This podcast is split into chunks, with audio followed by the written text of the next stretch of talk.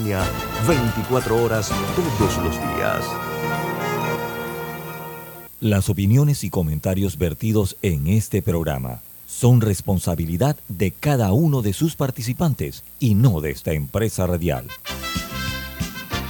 Son las 7.30 de la mañana, hora de un buen café y hora de Infoanálisis, el programa de información y análisis más profundo de Panamá. Infoanálisis con Guillermo Antonio Adames, Rubén Darío Murgas, Camila Adames Arias y Milton Enríquez. Infoanálisis por los 107.3 de Omega Estéreo.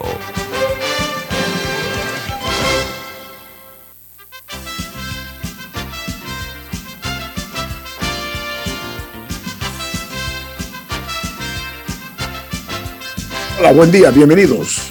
Esto es Infoanálisis, un programa para la gente inteligente. Hoy es 5 de agosto del año 2022 y desde la capital de la República de Panamá les saludamos el staff de Infoanálisis. Milton Cohen Enríquez. Camila Dames. Y Guillermo Antonio Dames. Buen día a todos y les anticipamos que ojalá tengan un buen fin de semana. Amigos, este programa es presentado por por Café Lavazza. Pide tu Lavazza en restaurantes, cafeterías, centros de entretenimiento y deportivos. Café Lavazza, un café para gente inteligente y con buen gusto, presenta Infoanálisis. Bueno, amigos, recuerden que este programa se ve en vivo, en directo, a través de Facebook Live. Pueden ver el video en video, eh, accesando gratuitamente a Facebook Live. De igual manera, lo pueden hacer en la app de Omega una app que es gratuita también, disponible tanto para los, la tecnología Play Store como App Store, para los teléfonos, todos los teléfonos celulares y las tabletas. También pueden en el programa verlos, los programas pasados y este también lo van a ver antes de mediodía. Los videos del programa, todos están en eh, YouTube y en una aplicación que se llama TuneIn Radio, TuneIn Radio, que es gratuita. Y en los podcasts de Omega Stereo, de Infoanálisis también, pueden sintonizarnos. Como si fuera poco, tenemos a su disposición el canal 856 de sus televisores. Pueden sintonizarnos y el canal 856 para los usuarios de Tigo, de cable onda. Como es costumbre, vamos a darles a conocer a ustedes las noticias que son primera plana en los diarios más importantes del mundo. Bueno, en eh, el diario The Wall Street Journal titula Japón pide a China que ponga fin a los ejercicios militares en Taiwán, mientras la presidenta de la Cámara de Representantes, Nancy Pelosi, dijo que eh, el, problema radica en que eh, China ha estado utilizando eh, armas y municiones vivas para hacer sus prácticas.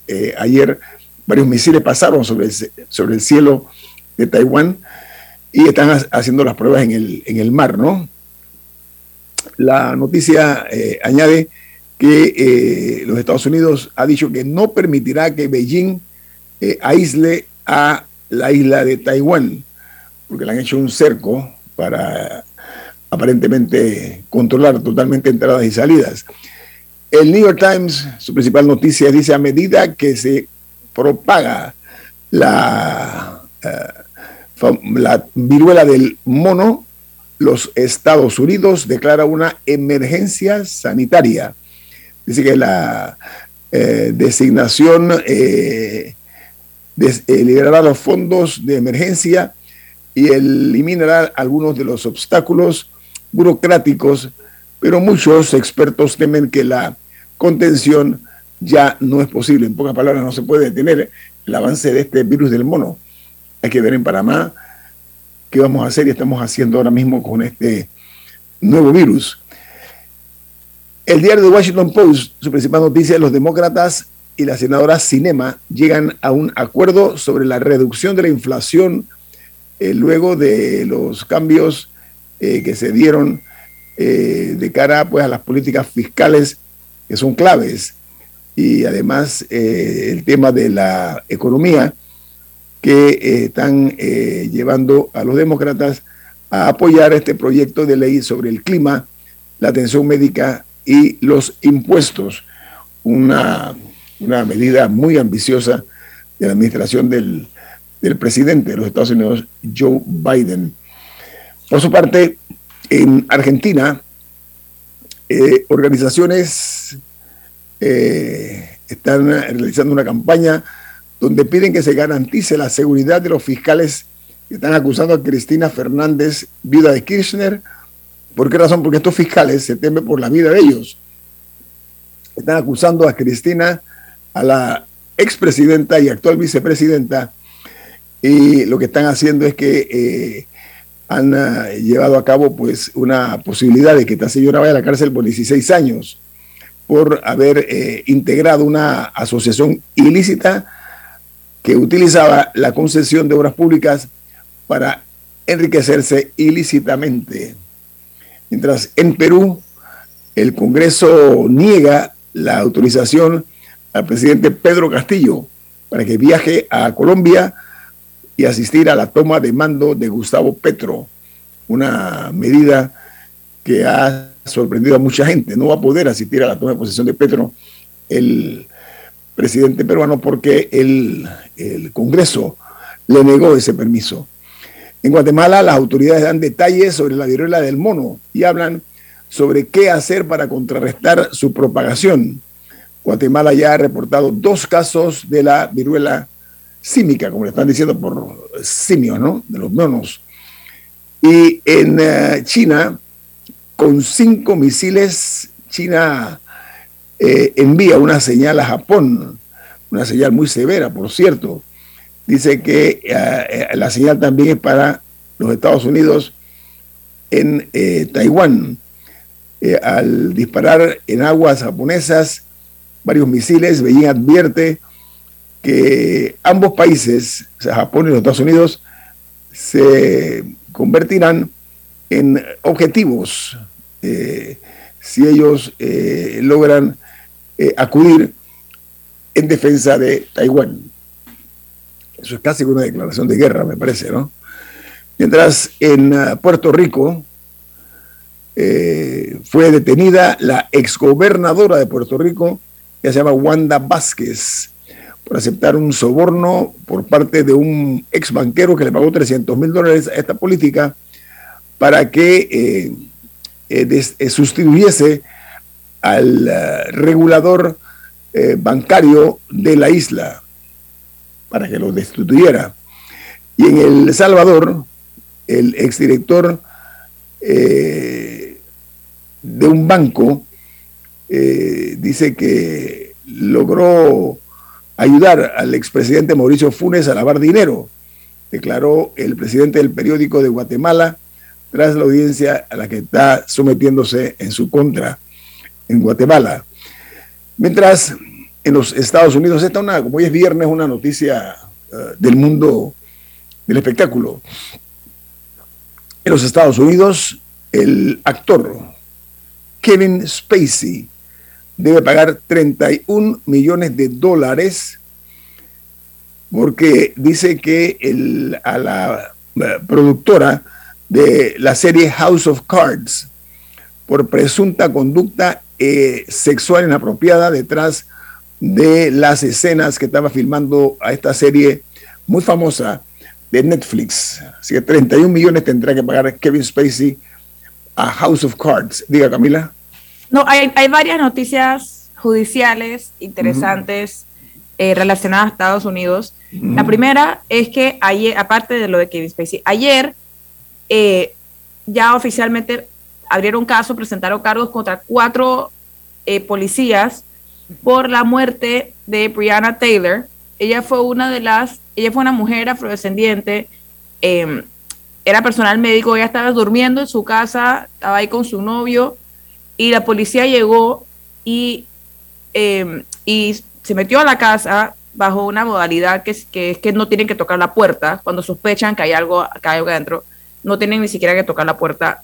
Entraron, irrumpieron en la casa, dispararon por todos lados, al punto que había balas en las casas de los vecinos, eh, y, la, y ella murió en esto, y todo porque ellos, la policía decía que su exnovio que había sido condenado por temas de droga, escondía droga, había escondido en algún momento droga o estaban enviando droga para esconderla en su apartamento. Nunca se encontró droga en el apartamento, pero ella sí murió. Em, y había, ese fue uno de los casos del Black Lives Matter, que ah, no es hasta ahora que se le están presentando cargos a los policías. Lo interesante es que al final se está pudiendo dar esa situación porque se descubrió que ellos mintieron para tener la orden judicial para poder entrar al apartamento. Porque ellos habían dicho que el servicio postal había certificado que la droga estaba siendo enviada y al final fue una, fue una historia que ellos implementaron para cubrir, para encubrir el hecho. Eh, y se sabe que hubo una reunión, eso es muy interesante, se sabe que hubo una reunión en un estacionamiento entre ellos después del hecho para coordinar. Así que es interesante, pero por fin se está dando. Otro es que Alex Jones, que es una, una personalidad reconocida por un programa que tiene se llama Infowars eh, y él es conocido por conspiraciones, etcétera, va a tener que pagar 4 millones de dólares y todavía falta que un jurado determine eh, otros, otros, otros, otro eh, monto que él va a tener que pagar a las familias de los niños que murieron en el tiroteo de Sandy Hook en 2012 porque él inventó una conspiración de que todo era falso y que era una manera del gobierno de tratar de arrebatarle sus derechos de utilizar, de portar armas y que los padres de los niños eran actores pagados. Entonces los, los padres decían que eso les había causado a ellos un daño irremediable, no solamente el daño sentimental, el daño emocional porque te digan que, la muerte de tu hijo fue una mentira, sino también porque eh, algunos tuvieron que contratar seguridad porque seguidores de él estaban yendo a las casas de ellos a, acusarlos. Entonces ya el, juicio parece que está terminando por ese caso. Ya se está, ya se está en la etapa final. Ah, y también que Britney Griner la, condenaron a nueve años de prisión en Rusia. Ella es la basquetbolista que eh, fue arrestada porque tenía algo de cannabis en, creo que era aceite de cannabis, en la maleta cuando estaba pasando por Rusia y, que la semana pasada estábamos hablando de que se estaba negociando un acuerdo para que para intercambiarla por un traficante de armas ruso que estaba arrestado en Estados Unidos, pero que el acuerdo no estaba en firme. Bueno, ahora se sabe que la condenaron a nueve años de prisión. En República Dominicana, la principal noticia es que ayer se reportaron 562 nuevos casos de COVID y un fallecido. El total de infectados en la isla es de 628.213 y los fallecidos llegan a 4.383 eh, en todo el territorio dominicano. Mientras un cable de la AFP, que es, la agencia francesa de noticias, dice que la prestigiosa revista The Lancet publica uno de los estudios más amplios hechos sobre la COVID-19 una investigación eh, que publica The Lancet habla de una consulta que se hizo a más de 76.400 adultos en Holanda y uno de cada ocho pacientes sufre síntomas de prolongados, pero síntomas prolongados que incluyen, eh, entre otras cosas, dolor de pecho, dificultad respiratoria, dolor de musculares, pérdida de olfato y pérdida del gusto, al igual que fatiga. Son las, las, las eh, reacciones que han encontrado después de esta esta investigación. Y en Colombia, la liquidación eh, de los almacenes justo y bueno tiene pues lamentablemente sigue adelante. Dice que ninguno de los interesados presentó propuestas mínimas siquiera por los 503.149 millones de pesos colombianos. Así que justo y bueno es probable que colapse la posibilidad de que sea reflotado. Y en México el gobierno nombrado ha creado una fuerza especial anti-homicidios para combatir eh, conforme a las disposiciones aplicables eh, a personas y grupos, y, al igual que organizaciones dedicadas a cometer asesinatos. Y cierro en Ecuador, porque el metro de Quito, la capital, será operado por un consorcio colombo-francés por seis años. Estos, eh, estos tiempos que operará los seis años el metro, estamos hablando de 160 millones, millones de dólares. Pero parte de esto pues, va a ser un gran beneficio para la capital ecuatoriana. Vamos al corte comercial. Esto es Info Análisis, un programa para la gente inteligente. Omega Stereo tiene una nueva app. Descárgala en Play Store y App Store totalmente gratis. Escucha Omega Stereo las 24 horas donde estés con nuestra aplicación totalmente nueva.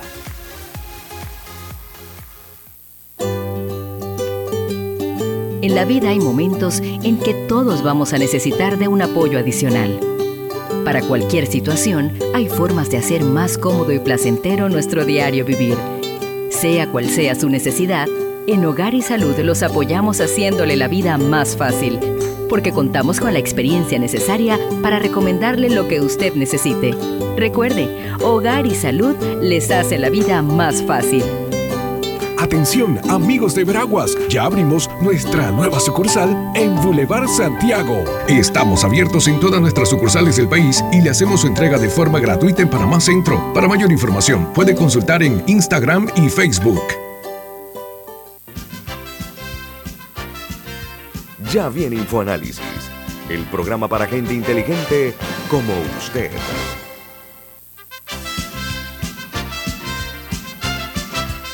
Milton, ¿tiene usted un mensaje para nuestros oyentes? Así es, Banco Aliado te acompaña en tu crecimiento financiero. Ahorra con tu cuenta Más Plus, mejorando el rendimiento de tus depósitos. Banco Aliado, tu aliado en todo momento. Puedes visitar la página web de Banco Aliado en www.bancoaliado.com y también puedes seguir a Banco Aliado en las redes sociales como arroba Banco Aliado. Banco Aliado, tu aliado en todo momento. Bueno, gracias Milton. Eh, amigos oyentes, entramos en materia de las informaciones locales. Ayer, eh, de manera tangencial, se tocó en la mesa lo relacionado a el aumento que se ha dado en cuanto al traslado de partidas y otras actividades más o técnicas realizadas por la Asamblea Nacional, que según informan, eh, ha soplado eh, su presupuesto en un 39.2%. Estamos hablando de casi un 40%. Entonces dice que eh, ellos, la Asamblea, en el año 2022 inició con un presupuesto de 143 millones de dólares, 143 mil 143 millones 958 mil 516 dólares.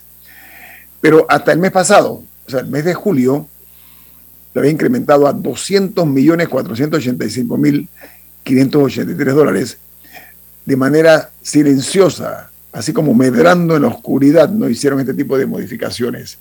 Es decir, que lo elevaron 56 millones 530 mil dólares por encima de lo que fue el monto original, lo que equivale, como dije al inicio, un 39.27%. Yo no me explico cómo en medio de la crisis que está viviendo este país y exactamente siendo el mes de julio el epicentro de muchos movimientos sociales que trajeron repercusiones negativas para el país, la Asamblea haya cometido este acto eh, desmesurado en cuanto al manejo de los fondos, de los dineros de nosotros, los contribuyentes. Milton, cuando usted fue legislador, ¿cuánto era el presupuesto que manejaba? Porque tú manejabas la, eh, lo que era la... Comisión de presupuesto. Presupuesto, ¿no? Eh, ¿Cuánto era lo que ustedes manejaban y cuántos diputados eran ustedes legisladores? ¿Cuántos eran y cuánto representaba el presupuesto en aquel momento? La Asamblea Nacional tenía 61 diputados. Hoy en día tiene 71 diputados. O sea, 10 más hoy. Ajá. 10 más, equivale como un, no sé, 12% más hoy en día que lo que eran, éramos en el año 90 al 94. Esos 61 diputados funcionábamos con un presupuesto en el año 90 de 12 millones de dólares todo el año y para el año 94 había subido con algún componente de inversión a 16 millones de dólares todo el año para 61 diputados. y el presupuesto de inversiones del Estado panameño era cada año como 330, 350 millones de dólares todo el Estado panameño en inversión. En el 94. Ahora, mira, este, este, pero este, este, este, movimiento se da eh, cuando precisamente eh, dentro del partido gobernante, el PRD, eh, estaba en medio de una fragorosa campaña interna para ver quién controlaba la dirección del partido, recuerdan ustedes, ¿no? Entonces, eh, se conoce que lo que mandan el PRD son los diputados, son los que llevan el control de este que es el más grande partido del país. Entonces, eh, la Asamblea tiene ahora a su disposición para el año 2022 200.4 millones de dólares para lo que ellos requieran. Yo lo que lamento mucho es que va a contrapelo, a contracorriente de lo que debe ser eh, el raciocinio de las personas responsables. Esto es que en medio de una crisis económica, social, que está eh, lastimando nuestra paz social, nuestra tranquilidad, sobre todo con la asfixia económica que tienen decenas de miles de panameños, muchos de ellos que post pandemia no han logrado un empleo, otros que han visto mermados sus ingresos, empresas quebradas, empresas cerradas. Los diputados de la República estén eh, causando este tipo de, movimientos eh, de orden eh, millonario para su propio beneficio, porque Panamá también tiene una situación ahora mismo eh, que hace meses estamos nosotros transitando por una inquietud eh, social. Yo quiero referirme a eso, Camila, diga. Para que tengamos un poco la proporción. Nosotros recientemente criticamos en este programa a el ministro de Obras Públicas, Rafael Sabonge, porque él se había quejado de que solamente tenía 350 millones de dólares para hacer para y que eso no le alcanzaba para arreglar las calles y para hacer las obras, etcétera. Pero dentro de todo, el Ministerio de Obras Públicas es un ministerio que tiene gastos y proyectos de inversión a lo largo y ancho del país. Eh, así que tomemos eso en consideración, que a ellos se les está dando 350 millones de dólares y que la Asamblea, que tienen un edificio eh, por la 5 de mayo, en el que se supone que trabaja todo su personal, y que tiene funciones meramente administrativas y de fiscalización y digamos que de vez en cuando tienen que hacer trabajos de campo, pero esta, esta otra institución tiene 200 millones de dólares. No, no, yo no me explico, no se justifica por qué necesitan 200 millones de dólares. Yo creo que tiene que haber una adicionales, ¿no? No, no, no son 200 adicionales. O sea, con los adicionales estoy hablando, eh, para un total de 200. Sí, que, que esa es otra el presupuesto del Estado, el presupuesto general del Estado, que todos lo podemos buscar en Internet porque eso es publicado en Gaceta, termina siendo una especie de ficción, porque al final del día en la Comisión de Presupuesto, a través de los, de los traslados de partida, se hacen todos estos movimientos, de los cuales es muy difícil enterarse porque no, no son comunicados de una manera oportuna y sencilla de entender. Eh, entonces, se pueden dar estas cosas encubiertas en la que nos sorprendemos luego de, que, de dónde salieron estos cincuenta y tantos millones de dólares más para la Asamblea. ¿Y para qué? ¿Cómo, se justificó eso? Milton, una pregunta. Esto, esto no es tan fácil. Tú eh, dirigiste la Comisión de Presupuesto. El procedimiento para lograr este tipo de incremento, de aumento, de, incremento en estos montos millonarios, ¿el procedimiento cuál es internamente? Hay dos actividades principales de reforma a la ley de presupuesto a lo largo del año de su ejecución. Uno es el traslado de partida el otro es el crédito adicional o crédito extraordinario. Por supuesto está también la medida de contención del gasto que implicaría un recorte, pero aquí estamos hablando de aumento de una partida.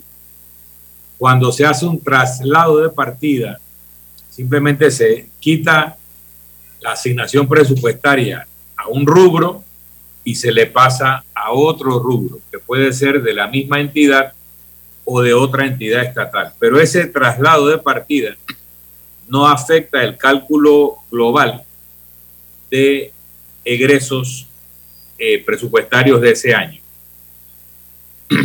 Y en el crédito adicional se le agrega al presupuesto una partida de erogación que eh, es adicional a lo ya presupuestado.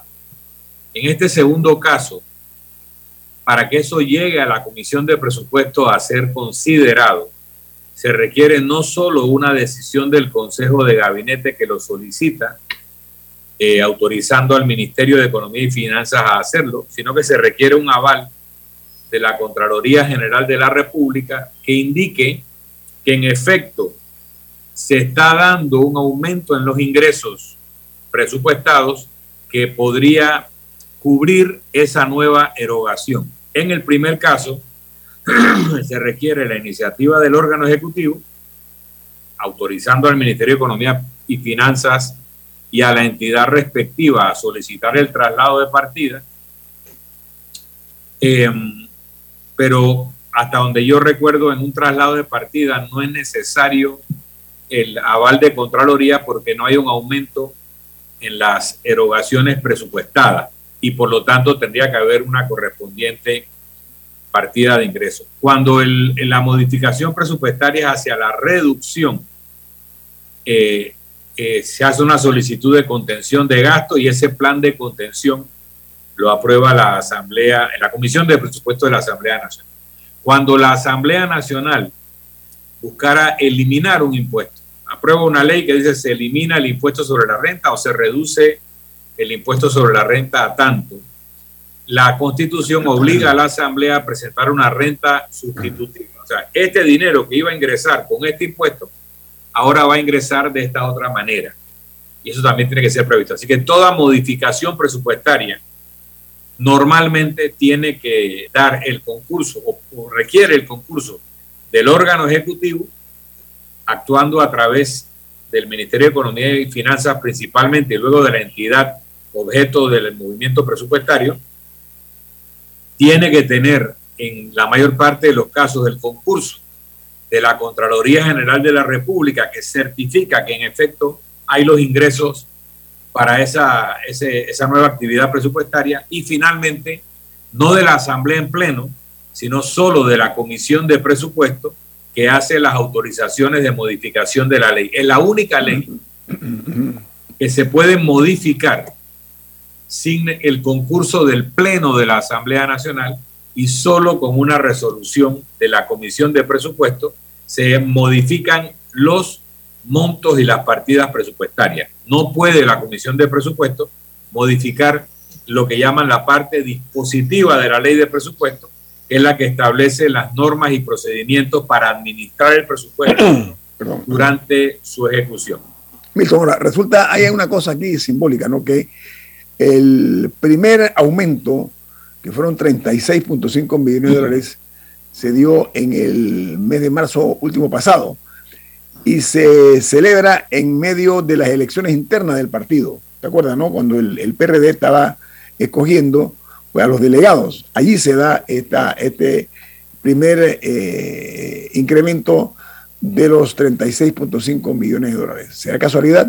Bueno, el tiempo lo dirá. Vamos al corte comercial. Esto es Info Análisis, un programa para la gente inteligente.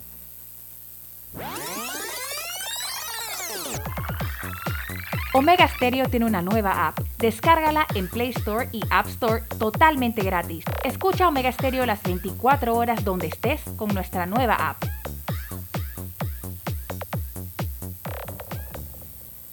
Con salud a tu alcance de Sura ya puedes tener un seguro de salud privado. Es un plan diferente que sí es accesible para ti a un precio que puedes pagar. Tu familia y tú tendrán un equipo médico exclusivo con atención virtual 24 horas. Podrás agendar citas, descargar tu historial médico y más desde tu dispositivo y sin salir de casa. Olvídate de las filas, los papeleos y las esperas. Llama al 800-8888 o a tu corredor y conoce salud a tu alcance de Seguro Sura. Regulado y supervisado por la Superintendencia de Seguros y Reaseguros de Panamá. La gente inteligente escucha InfoAnálisis. Los anunciantes inteligentes se anuncian en InfoAnálisis. Usted es inteligente. Llame al 269-2488 y todos lo sabrán. Infoanálisis, de lunes a viernes de 7 y 30, 8 y 30 de la mañana, en donde se anuncian los que saben. Hay quienes se levantan antes que el gallo cante, quienes desde la oscuridad encuentran una luz de esperanza, quienes ven la oportunidad de crecer uniendo pueblos y son los mismos quienes ven progreso en el cambio a nuestros clientes por inspirarnos a avanzar, a progresar por casi 100 años. Les damos gracias visionarios y ASA.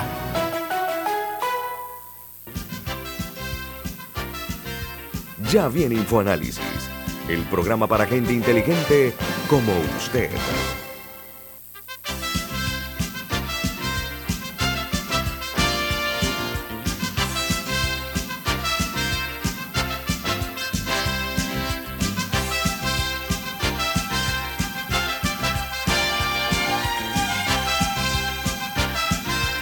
Amigos, hay una noticia muy interesante que compartimos con ustedes que vamos a analizar. A ver, el eh, cargo de alcalde del distrito capital, alcalde de, la alcaldía de Panamá, ese es el segundo cargo más importante en el país. Es el municipio más grande de la nación.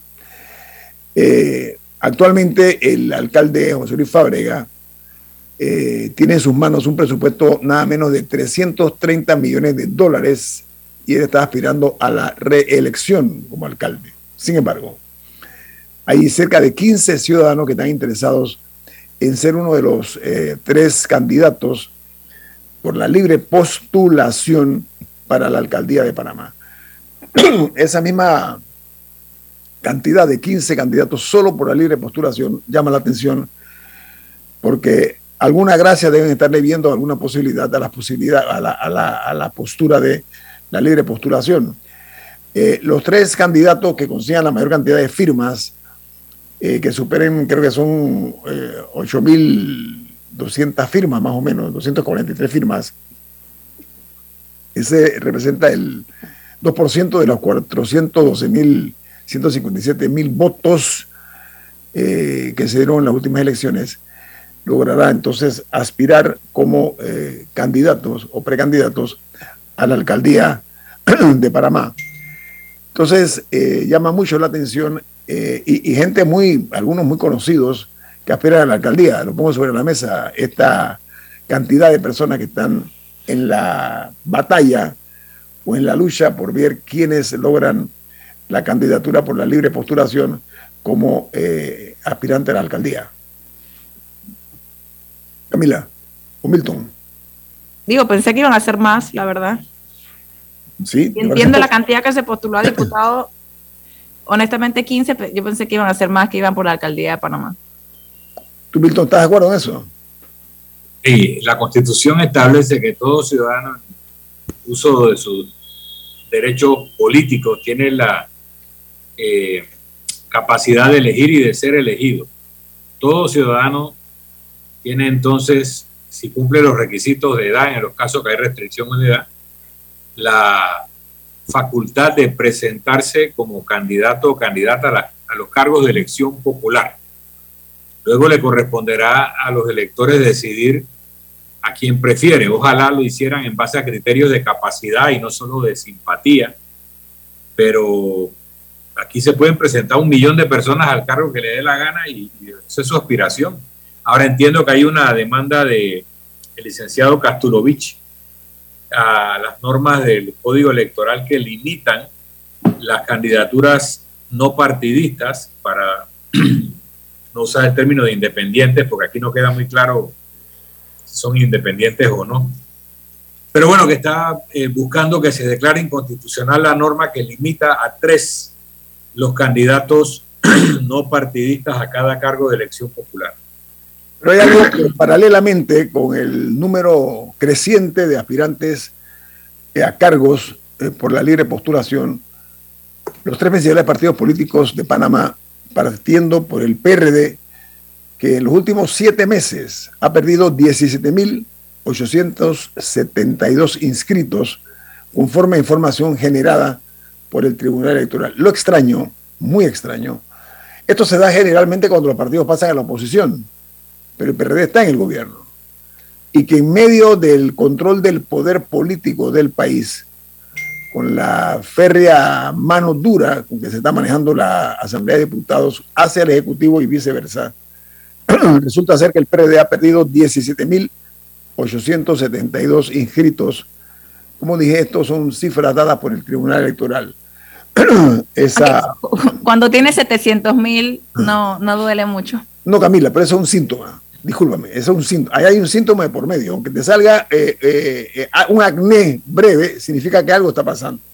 En la Lo significativo de esas cifras es que pierden miembros el PRD, el Partido Panameñista, el Partido Otro Camino, eh, no estoy seguro si el partido Molirena también, ahí tengo dudas, pero ganan membresía el partido RM, el partido Cambio Democrático, el partido Alianza, y aunque son un par de cientos de personas, también el Partido Popular, que es el partido con menor membresía en, últimamente en 18 mil personas solamente. Estos son los números, estos son los números. El partido panameñista, vamos a comenzar por, el, el, panameñista o el panameñismo, ha registrado una pérdida de 14.939 afiliados comparado con el mismo periodo que eh, tiene el partido en el gobierno, el PRD. 14.000 el panameñismo, 14.000, no, casi 15.000, 14.939.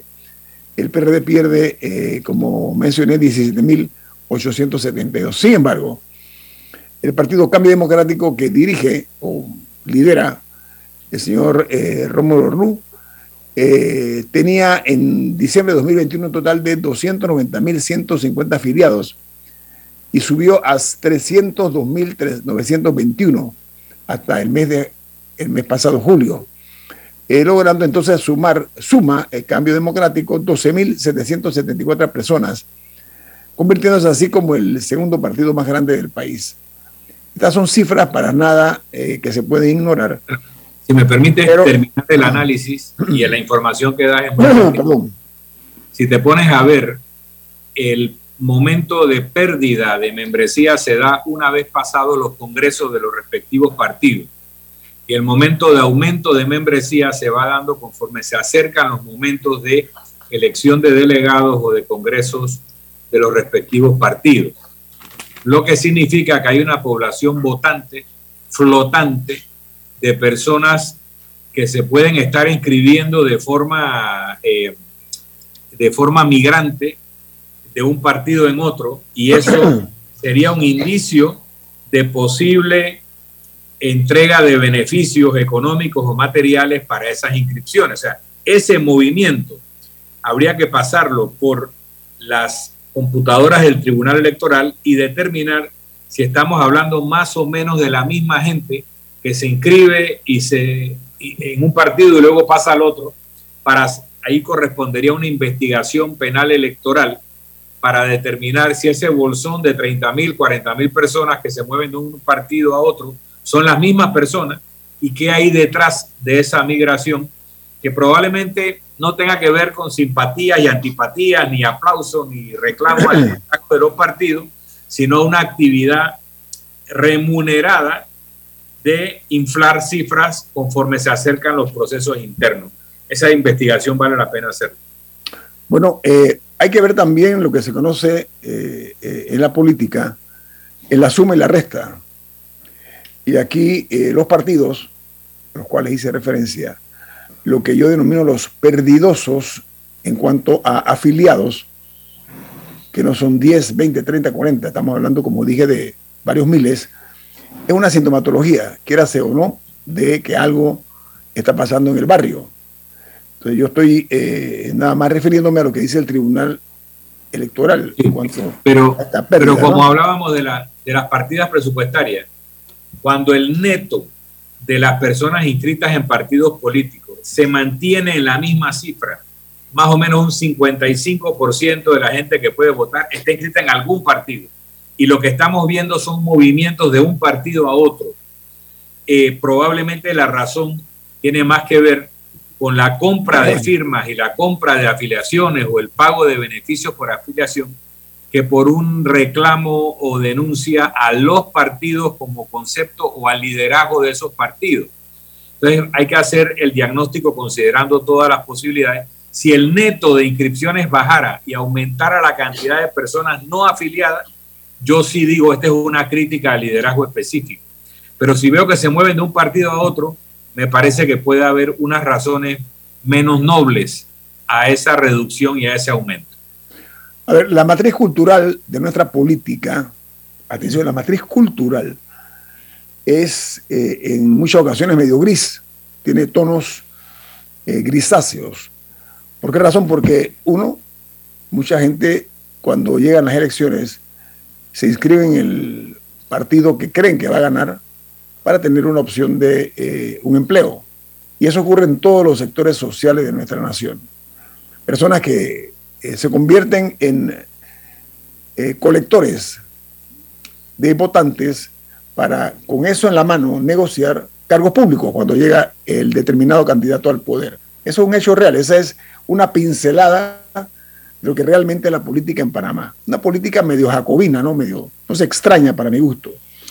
Entonces, eh, es un hecho real también que eh, no es lo mismo ser eh, un partido en el gobierno que pierde, repito, esto no es tan simple como parece, perder 17 mil eh, adherentes de un golpe, a mi juicio, algo está pasando cuando hay una manzana podrida, algo pasa en el huerto, es lo que estoy tratando de decir. Entonces, dicho esto, esta es una, una realidad basada, repito, en números puntuales, duros y rudos que ha dado a conocer el Tribunal Electoral. Entonces, partiendo de esa premisa es que eh, hemos hecho este tipo de, de comentario para ilustrar a la audiencia de Infoanálisis. Diga, Milton. Antes de, pasar al cambio, estoy viendo el editorial de La Estrella de Panamá escrito por Gerardo Berroa Lobo en el tema que hablábamos de la postulación de independientes.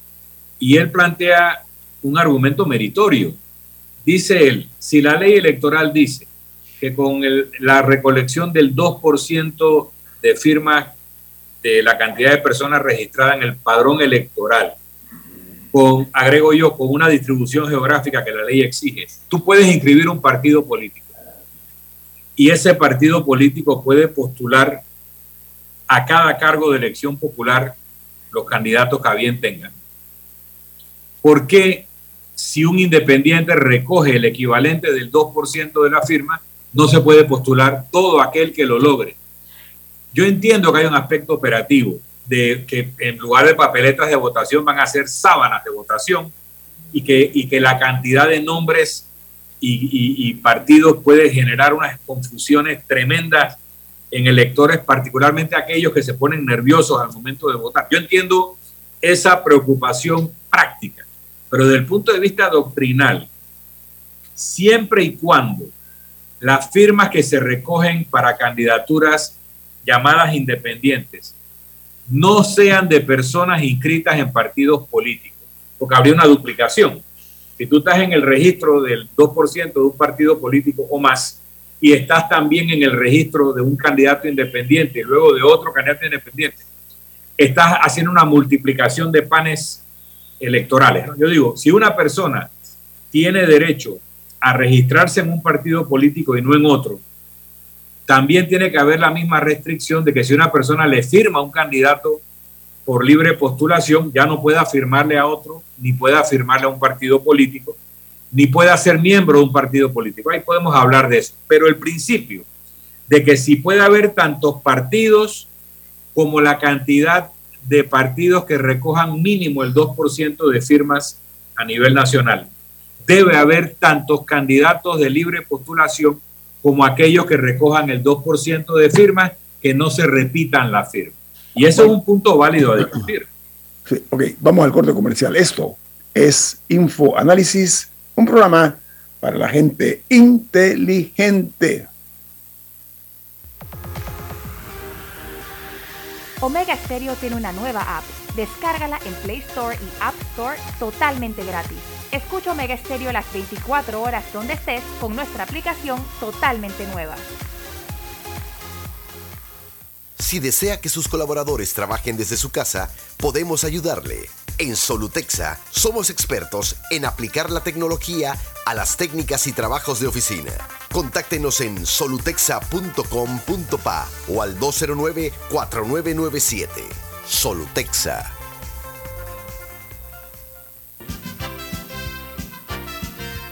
Ya viene InfoAnálisis, el programa para gente inteligente como usted.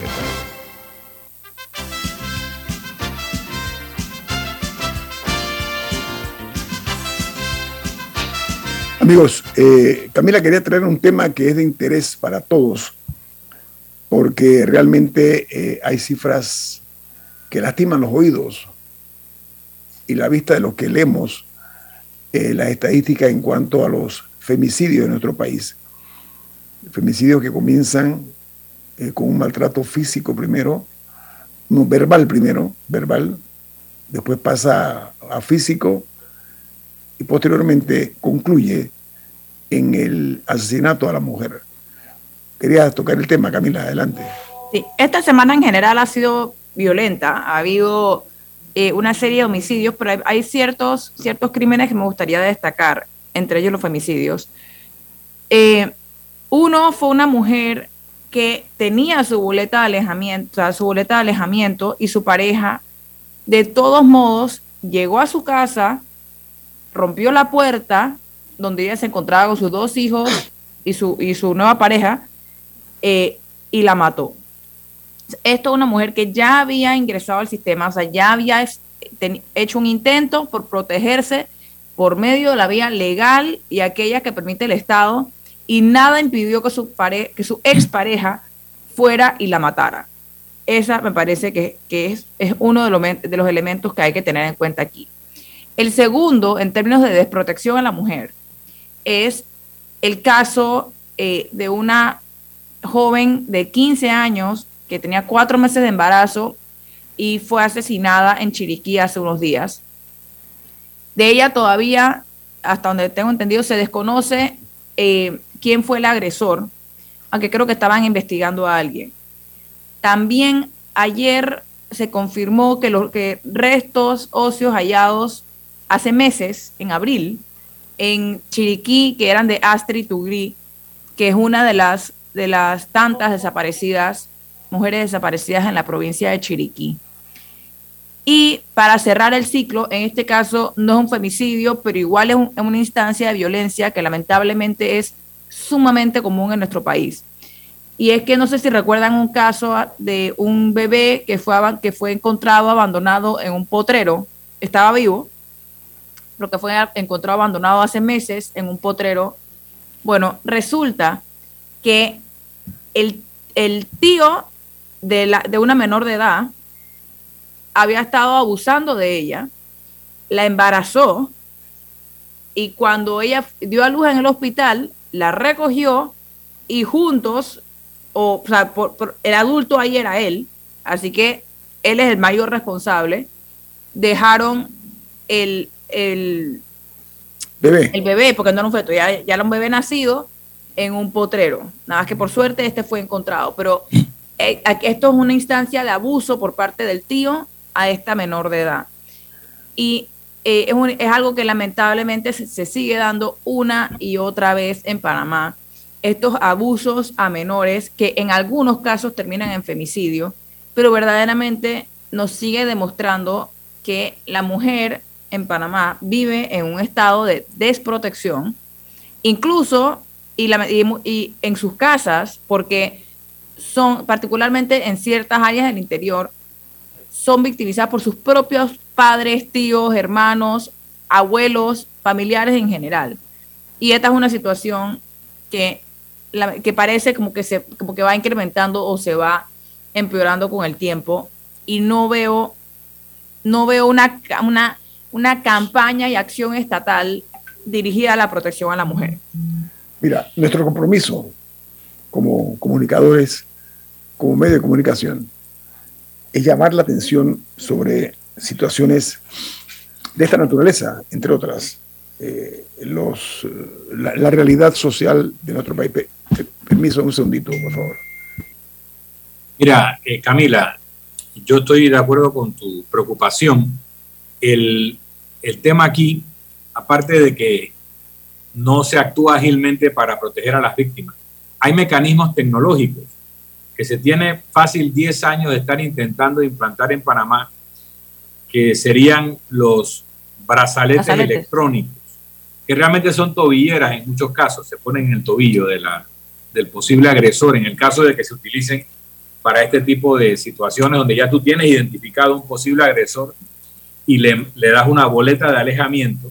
Entonces se le da a la, a la posible víctima o a la denunciante un mecanismo electrónico que le alerta cuando el posible agresor que tiene una tobillera que no se puede quitar está a menos de la distancia indicada, 100 metros, 500 metros de la, de la posible víctima, y avisa a la Policía Nacional de que ese posible agresor ha violado el perímetro de seguridad.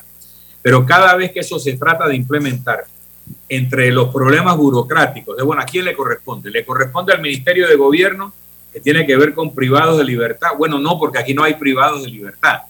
Le, le corresponde al órgano judicial que dictamina la medida. Bueno, pero es que ellos no administran las medidas que, se implantan. Entonces le corresponde al Ministerio de Seguridad porque es a la Policía Nacional a la que le correspondería actuar en caso de la violación del perímetro de seguridad. Y en eso no hay acuerdo. No, no, hemos logrado hacer un acuerdo ni crear una entidad común que administra este tipo de programas de protección pero también, lamentablemente, inciden intereses de algunas empresas que quieren el negocio y que si no se lo dan a ellos, lo trancan.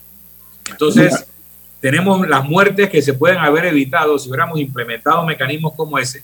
Por otra parte, tenemos en las cárceles panameñas a personas que no han sido condenadas y no revisten de peligrosidad social y tenemos sueltos a personas que cotidianamente están abusando de familiares, de menores de edad, y, no los guardan, no los meten presos. Entonces, aquí hay una situación muy contradictoria sobre lo que decimos querer como sociedad y lo que hacemos en la práctica. Pero mira que esto no puede quedar en el anecdotario. Eh, creo que hay que eh, ya tomar decisiones, dar un paso adelante, porque la cantidad de femicidios que hay en Panamá, pero no únicamente eso, sino que hay la realidad de que la pobreza eh, garantiza precisamente el terreno para que se den este tipo de excesos, porque eh, eh, hay una dependencia muchas veces de las mujeres, las mujeres muy jóvenes quedan embarazadas, no pueden estudiar, pierden su, su, vida ahí de por medio, su vida futuro, estoy hablando, un embarazo les trunca totalmente las posibilidades. Ustedes, yo he visto números, la cantidad de niñas de 13, 14 años, cuidado que menos de 13 años, que quedan embarazadas esa niña ya con un... Con un que las embarazan, que las embarazan, porque no, ellas no quedan embarazadas solas. Y entonces, solo una precisión, solo una precisión. Estadísticamente, el nivel socioeconómico no es el indicativo principal que a los pobres les pasa esto y entre los ricos no pasa. También pasa en las familias pudientes donde adultos de esa familia abusan sexualmente de parientes, de hijas, de sobrinas, de nietas también se da, lo que pasa es que hay menos ricos que pobres y hay más casos entre los pobres porque son más pobres. Pero no es un tema socioeconómico, es un tema nacional de preocupación. No estoy hablando de embarazo a menores de edad. Eso es una realidad. Mire, dése una vuelta por, por, la central, por eh, Caledonia. Pero, es que no, permiso, permiso, permiso. Déjeme, déjeme decirle, yo veo, yo he visto, yo doy mi vuelta y veo la cantidad de menores de edad con chiquillos cargando no uno, dos. ¿Y saben qué? Generalmente, generalmente son dos padres. No es un padre. Pero, pero es que el embarazo es una consecuencia del abuso sexual. El abuso sexual se da a todo nivel. Lo que quiero decir es que... No, y los embarazos también, nada más que unas tienen más opción para lidiar con el problema que otros. Lo que estoy hablando es el resultado final. A eso me refiero. El resultado final no es más que, primero, las niñas desconocen muchas de ellas la realidad de lo que es la educación sexual. Por otra parte... No, es que no, es que yo, yo creo que la, la, conversación está desenfocada. Hay abusadores que mm. impunemente están abusando a estas menores y las están embarazando. Y porque la justicia no acciona. Porque la justicia no acciona, así de fácil. Aquí hay que legislar. Mira, eso, los diputados ahora que tienen más dinero, legislen. Siéntense a legislar para resolver este tipo de problemas. Que aquí se castigue a todo aquel que embaraza a una niña, imagínate, de 13 años de edad. Es un crimen. Es un crimen de lesa humanidad. y yo creo que es un crimen también cuando el Estado permite que una niña de 10 años culmine un embarazo.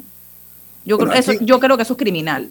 Bueno, entonces aquí tenemos una situación que yo creo que no se puede seguir permitiendo. Hay que tomar ya eh, una serie de, acciones efectivas para ponerle coto. Aquí, aquí el problema más serio que hay en este país es que no hay garantía de que se castigue a las personas. Mientras no hay un castigo ejemplar, yo creo que esto va a seguir así, su curso normal. ¿Por qué razón? Porque, bueno, embarazar, a ver, algunos hombres lo ven como un hecho de machismo, ¿no?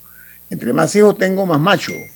Entonces hay esa torcida mentalidad de algunos eh, ciudadanos, ¿no? Pero lo que yo quiero referirme es cómo se logra descarrilar una vida cuando se embaraza a una menor de edad. Sí, pero no solamente es en caso de embarazo, la violencia doméstica es el, crimen más cometido en Panamá. Cuando yo escuché eso, yo dije, ¿en serio? ¿No serán los robos? ¿No será otra cosa? No, no me confirmaron, me confirmaron que en efecto el crimen que más se comete en Panamá es la violencia doméstica. No es el más denunciado, pero es el que más sucede. Es que mucha gente se muchas mujeres se quedan eso Refleja una sociedad, eso refleja una sociedad enferma. Muchas y eso refleja Muchas mujeres no lo dicen por vergüenza, no dicen que el marido la maltrata. No, no solamente por vergüenza, sino porque representa un riesgo a su vida. O sea, no es solamente que la mujer no quiso, es que hay, hay situaciones en las que no puede. Yo estoy hablando, Milton habla de las clases, Milton, habla de la, Milton, habla de las clases sociales. Yo sé de casos eh, en, en, ciertos niveles socioeconómicos donde las mujeres se la aguantan por no pasar una vergüenza.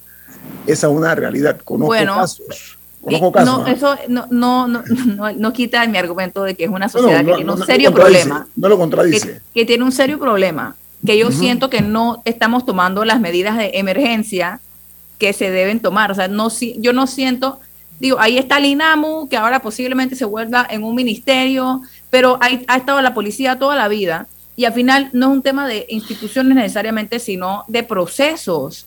O sea, de qué tan fácil es denunciar, eh, cómo te trata la policía cuando vas a denunciar, eso puede hacer toda la diferencia del mundo, porque uno puede tener todos los procesos y si los policías no están educados, en, instruidos en cómo atender estos casos, si no hay psicólogos suficientes, eh, si el papeleo se pierde, si la boleta no es más que, no es más que un papelito, entonces vamos a seguir con, con estas instancias. Aquí se requieren protocolos, se requieren procesos más estrictos, más organizados, porque verdaderamente para mí es inaceptable que digamos que como nación nuestro delito más común es la violencia doméstica. Certeza del castigo se llama eso. Aquí tenemos una crisis en cuanto a certeza del castigo. Aquí se roba. Certeza del castigo, pero también atención a la víctima, porque las dos cosas tienen que existir. Claro, por supuesto. Así que eh, dejamos eso allí para los que tienen esta responsabilidad, que somos todos, de garantizar de que este, eh, se ponga coto a esta lamentable situación. Viene Álvaro Alvarado con su programa Sin Rodeos, aquí en Omega Estéreo. Milton, ¿quién despide Infoanálisis?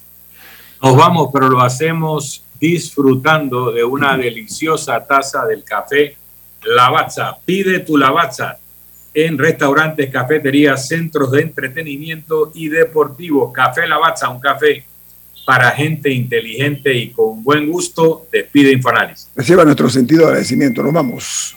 Y nos vemos. Hasta el lunes. Ha finalizado el infoanálisis de hoy. Continúe con la mejor franja informativa matutina aquí en Omega Estéreo 107.3, Cadena Nacional.